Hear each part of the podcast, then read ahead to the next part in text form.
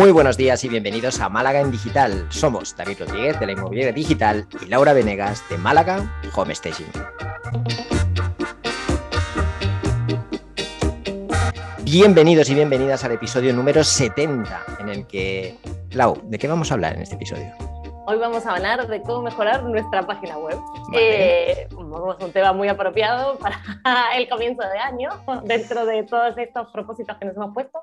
Seguro que está mejorar la página web y quién mejor que tú para contarnos algunos truquitos, ¿no?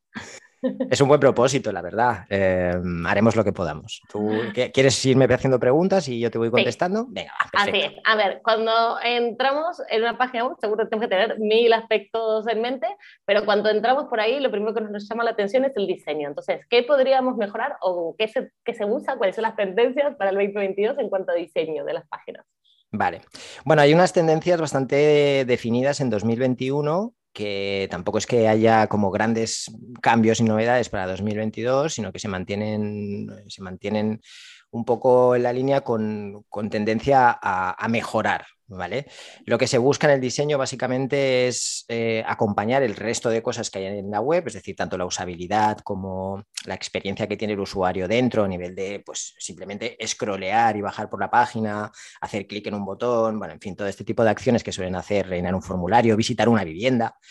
Todo este tipo de cosas, pues el diseño no solo tiene una función estética, una, función de que sea bonita, sino que eh, debemos, yo siempre recomiendo priorizar que, la que ayude a que la experiencia del usuario sea fácil, sea rápida, sea intuitiva, ¿vale? Sobre todo que sea intuitiva. Y tenemos que tener en cuenta una cosa a la hora de hacer el diseño y es que, sobre todo en el sector inmobiliario, que es el que más trabajamos, pero en cualquier otro sector, el diseño tiene que ayudar a que cualquier persona tenga el conocimiento que tenga sobre Internet, tenga las habilidades que tenga sobre eh, utilizar determinadas cosas, eh, le resulte fácil, cómodo y agradable navegar por nuestra página. Porque si no, por muy bonita y aparente que sea, eh, si no le resulta fácil encontrar las cosas y empieza a ver cosas raras, es muy probable que, abandone y entonces ahí es donde estamos incumpliendo el objetivo de nuestra página, que es que la gente se quede, mire todo lo que tiene que mirar, acabe contactando, comprando, etc. Y solo diré una cosa más respecto al diseño, porque de verdad eh, os, voy a dar como tres tendencias muy claras, muy sencillas que sí que podéis revisar y tener en cuenta, pero en términos generales, el diseño es algo que a veces nos obsesionamos con que sea súper bonita, súper aparente, que haga muchas animaciones y muchas cosas. Si tenéis muy claro el cliente al que os dirigís, si es un cliente muy concreto, que es un cliente avanzado de Internet, que es un cliente que está acostumbrado a esto, que tiene, o incluso si os dedicáis al diseño web, pues obviamente vuestra página tiene que hacer todas las filigranas posibles para que vean de lo que sois capaces. Pero si no, si vais a un público generalista de todas las edades y, que habrá gente que navega una vez a la semana por Internet y habrá gente que, navega todos los días, intentar hacer un diseño claro, simple y fácil de utilizar. ¿vale? Y ahora voy con las tres tendencias. Espacios, ¿vale? Hemos visto cómo durante los últimos años hemos pasado de que las webs sean como muy encajonadas, ¿vale? Muy por secciones muy pegadas la una a la otra, a que cada vez se intenta dejar más aire, más espacio entre secciones, que dé esa sensación como de minimalismo, ¿vale? De lo que pasa un poco con la decoración, los pisos y todo esto, de cada vez queremos menos cosas pero más funcionales y bien ubicadas. Pues en las webs estamos eh, en ese momento ahora, ¿vale? Que haya mucho espacio, mucho oxígeno, mucho aire entre las diferentes partes de la web eh, y que cada sección se vea muy clara, muy diferenciada de la anterior. Ok, ¿y los textos entonces tienden a disminuir o a tener más? O... Hablaremos enseguida de los textos, pero básicamente tenemos que tener el texto necesario. Si nuestro producto necesita mucho texto, pues tendremos que poner mucho texto. Si nuestro producto necesita menos texto, eh, menos texto, ¿vale? Pero el, texto siempre el necesario. luego lo comentamos cuando hablemos de, los textos. ¿Qué más? Tema diseño. La segunda tendencia fundamental, móvil. Móvil, miraros siempre, primero, cómo queda la web en móvil. Yo cuando hago diseño para un cliente, yo le paso el enlace y se lo intento pasar por WhatsApp o por Instagram. ¿Por qué? Para obligarle a que lo mire en móvil porque si no, lo primero que hacéis normalmente es coger y abrir en el ordenador para verlo a pantalla completa. Y ahí generalmente se suele ver todo muy bien, ¿vale? Entonces, aseguraros, porfa, de mirar siempre que todo esté bien en, versión móvil, que todo encaje bien, que los botones funcionen bien, que no estén las cosas demasiado pegadas, porque es muy importante y porque muchos de vuestros usuarios lo van a ver cada vez más en teléfono móvil. Bueno, además te diría, yo no recuerdo la última vez que busqué algo en internet en, un ordenador. O sea, bueno, aquí tenéis un claro ejemplo. lo que podéis hacer es, si ya tenéis una web y lo que estáis pensando es en remodelarla o en actualizarla, eh, cruzando los dedos con que tengáis Analytics, Google Analytics instalado, pues echar un vistazo a ver cómo es vuestro tráfico, si tenéis un tráfico que es prioritariamente en teléfono móvil, en tablet o en ordenador, ¿vale? Y ahí os puede dar una pista también en dónde tenéis que poner más el foco. Yo por norma general lo que estoy viendo en el sector inmobiliario, pero yo solo trabajo en el sector inmobiliario, es que los porcentajes van en torno a un 40, 40 móvil y ordenador y un 20% en tablet, ¿vale? Entonces, pues intento poner el foco en eso sí, creo que las tablets, otra cosa que morirá, ¿no? Las tenemos ahí para dársela a los niños y un poco más. Mira, la tablet, la tablet es un elemento de transición. Generalmente se dice que vemos las cosas en el móvil durante el día, ¿no? De ahí cuando llegamos a casa a lo mejor, pues mientras estamos en el sofá viendo Netflix, eh, lo revisamos en la tablet o leemos una noticia en la tablet o miramos ese piso que hemos visto en el móvil que no lo hemos visto bien en la tablet y acabamos tomando la decisión de compra en el ordenador, ¿vale? Depende del producto, depende del sector depende de todo esto. Pero bueno, es un elemento de transición, por eso también el tráfico yo creo que disminuye mucho. Sí, vamos, yo es que me, salto las últimas dos. Muy bien.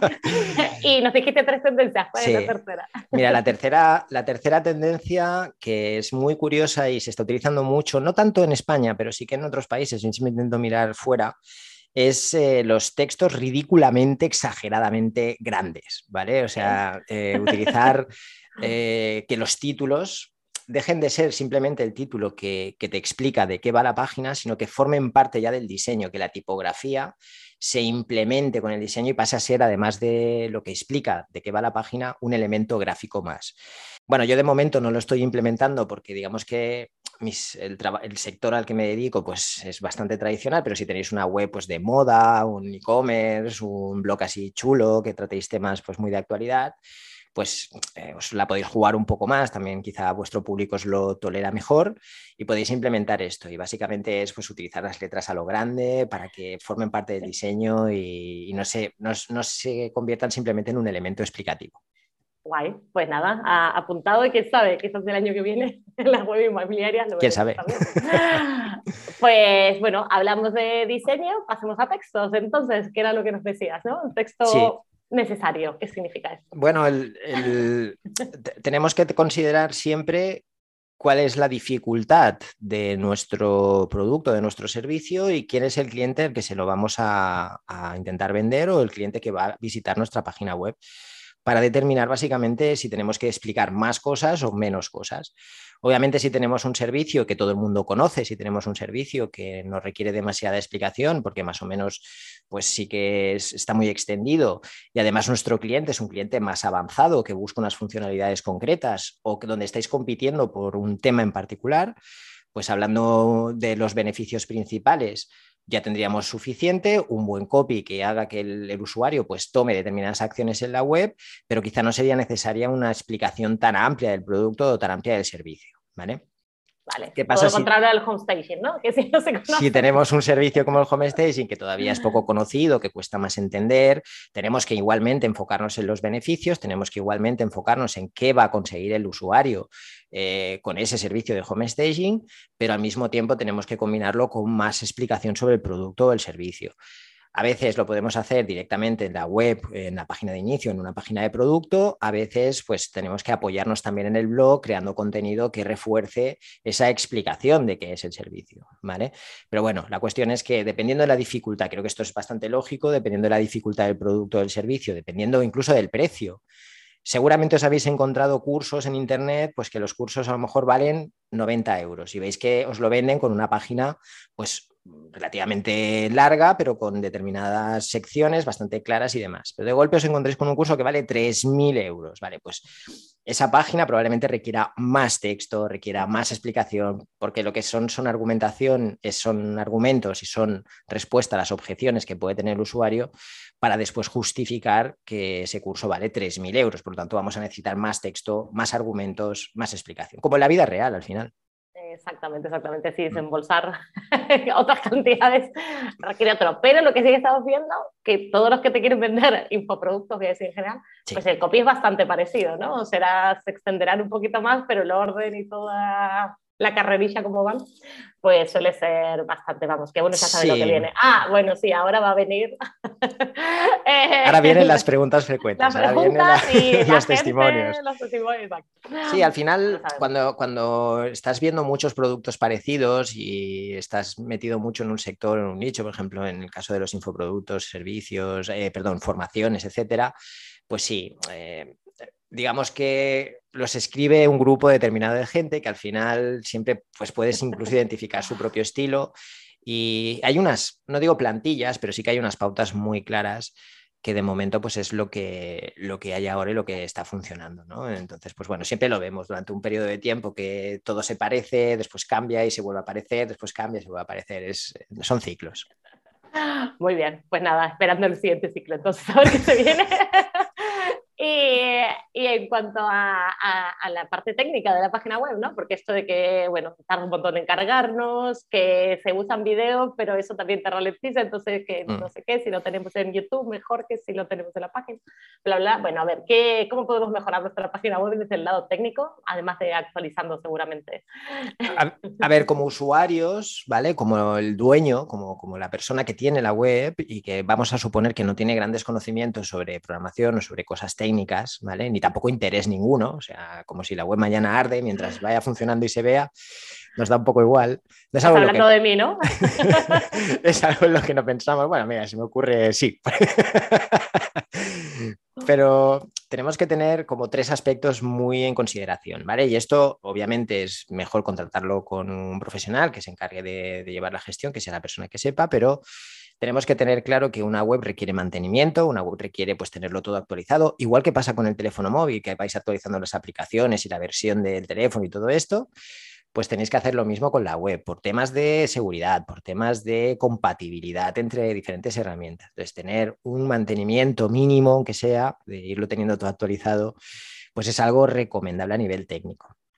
Segundo. cuando me ofrece el que me va a diseñar la página web, me ofrece el mantenimiento, le digo que sí, ¿no? O sea que me olvido. Es para mí es la persona indicada, o sea, el que te haga la web, porque conoce la web, porque sabe lo que ha hecho, etcétera, etcétera. Pero bueno, si por lo que sea, pues esa persona no ofrece el servicio o no os cae bien, que también puede ser, pues buscáis a otro y, ya está. ¿no? Al final, la mayor parte de webs están montadas sobre CMS, sobre plataformas que son bastante genéricas como WordPress y cualquier persona que tenga conocimiento de WordPress y ofrezca el servicio, pues podría, eh, dedicándole un poco de tiempo a ver qué es lo que hay dentro y cómo se ha hecho, eh, llevar ese mantenimiento, ¿vale? Pero lo importante es que nos, nos concienciemos de que es interesante mantener la web, igual que mantenemos el coche, igual que mantenemos el móvil actualizado, igual que, que mantenemos nuestra casa. Muy bien. Eh, segundo aspecto muy interesante, el tema de la seguridad. Pero aquí yo no hablo de la seguridad de plugins y demás, sino hablo de la seguridad frente a posibles ataques, eh, la seguridad, eh, por ejemplo, en los formularios de contacto, que a veces pues, nos entra por ahí cierto, cierto spam, las contraseñas, el servidor, la parte del hosting, que tengáis siempre un hosting que, es, pues, que ofrezca garantías, que haga copias de seguridad de forma frecuente, asegurarnos de que cumple unos mínimos de seguridad y que no, estamos totalmente expuestos a cualquier ataque o a cualquier vulnerabilidad. Guay, pues muy bien. Mm. Muy bien, muy bien. Eso me parece, me parece correcto. Sobre todo, creo que hace unos años sí le atacaron a Fede también su página web y fue. Está al orden del día. sí, la verdad que. Mm. Bueno, pero es lo que tú dices, un hosting bueno, al final enseguida sacamos eso, una copia de seguridad y tal. Pues sí, pero ese hosting, pues em, invertir un poquito en el hosting. El hosting al final es donde va a estar alojada la web, donde está guardada y vale la pena invertir un poquito ahí y tener un hosting, un hosting bueno. Muy bien. Y que no nos pase como a Ruth, que, el día del lanzamiento justo. Eso no lo podréis evitar, siempre pasa. El día que tengáis algo importante que hacer, la web se os va a caer. Pues muy bien. ¿Algo más para tener? Eh, lo último, cuidar mucho de la velocidad. ¿Vale? Eh, hay varias herramientas, tenéis una herramienta de Google eh, que es gratuita que para medir el page speed, la velocidad de, carga de la página. Tenéis una herramienta también que se llama GT Metrics, que os las dejaremos enlazadas, que también es gratuita, solo os tenéis que, que loguear. Hay muchas herramientas para esto, pero estar un poquito al tanto de si vuestra web carga bien, carga rápido, dónde están los problemas y las imágenes que subís que, pues, que estén optimizadas para web, etcétera, porque la velocidad se ha convertido en un elemento clave a la hora de posicionarnos y también para la experiencia del usuario, porque contar esto y con esto termino el móvil tiene una dificultad añadida a la del ordenador y es que generalmente cuando nos conectamos a través de móvil no lo solemos hacer en casa donde tenemos el 17G y toda la red para nosotros y demás, que ahí generalmente todo funciona bien y rápido. El móvil usamos en la calle y a veces tiramos de datos en una zona donde tenemos mala conexión, entonces todo puede ir un poquito más lento. Si encima cargamos la web con herramientas eh, innecesarias. Y encima hemos subido las imágenes demasiado grandes. Y encima tenemos tropecientos vídeos y animaciones. El usuario cuando entre y a los 0,3 segundos vea que eso no va, se va a ir y va a decir, oye, lo miro luego, que luego nunca llega, o me voy a otra página que cargue más rápido. Totalmente, ¿eh? a eso que soy señora impaciencia, con esas cosas me pongo loca. ¿Cómo puede ser que no esté cargando? Totalmente. Eh, y te vas, te vas, es así. Pues, pues muy bien, creo que le hemos dado un repaso, algo más para Con esto y un bizcocho hasta el próximo lunes a las 8, señores. pues muy bien, entonces. Eh, me imagino que de estos temas libros no habrá, ¿no? ¿Verdad? A ver, libros, yo supongo que sí, yo no he leído ninguno, pero sí que tenéis mucha información, por ejemplo, en YouTube, hay muchos, eh, saber qué, es lo que es vuestra página, pues si tenéis un WordPress o tenéis un Shopify o tenéis qué plataforma es la que tenéis y siempre hay muchos tutoriales en, YouTube. Em, donde os da mucha información de las cosas básicas, al menos para empezar a entender algunos términos generales. Pero si tenéis a alguien de confianza, si tenéis a alguien que os lleve el mantenimiento, pues oye, si tenéis que hablar con él, si tenéis que contratarle más servicios, lo que sea, para que de alguna forma estéis seguros de que vuestra web es segura, de que es rápida y de que está todo actualizado, eso sería lo mínimo. Muy bien. Pues estupendo. ¿Y herramientas? Ya nos dijiste algunas para ver la velocidad. Sí. Y me imagino que otra herramienta será WordPress, ¿no? Donde entramos, empezamos todos. WordPress, que, WordPress que es el CMS, aunque hoy en día pues hay muchas opciones, ¿no? Aparte pues tenéis opciones que ya directamente montáis la web allí sin necesidad de hacer nada más, como puede ser Wix, Squarespace, etcétera, este tipo de plataformas. Yo siempre recomiendo WordPress, es autogestionable, es bastante segura, se actualiza muy frecuentemente y no sé, para mí es la, herramienta por ahora más eh, óptima para cualquier persona que quiera tener una web y quiera ahorrarse todo el coste que supone que te la programen, digamos, a medida. Guay, pues estupendo. Pues ya terminamos, David. Entonces, ¿Listo? muchas gracias, David.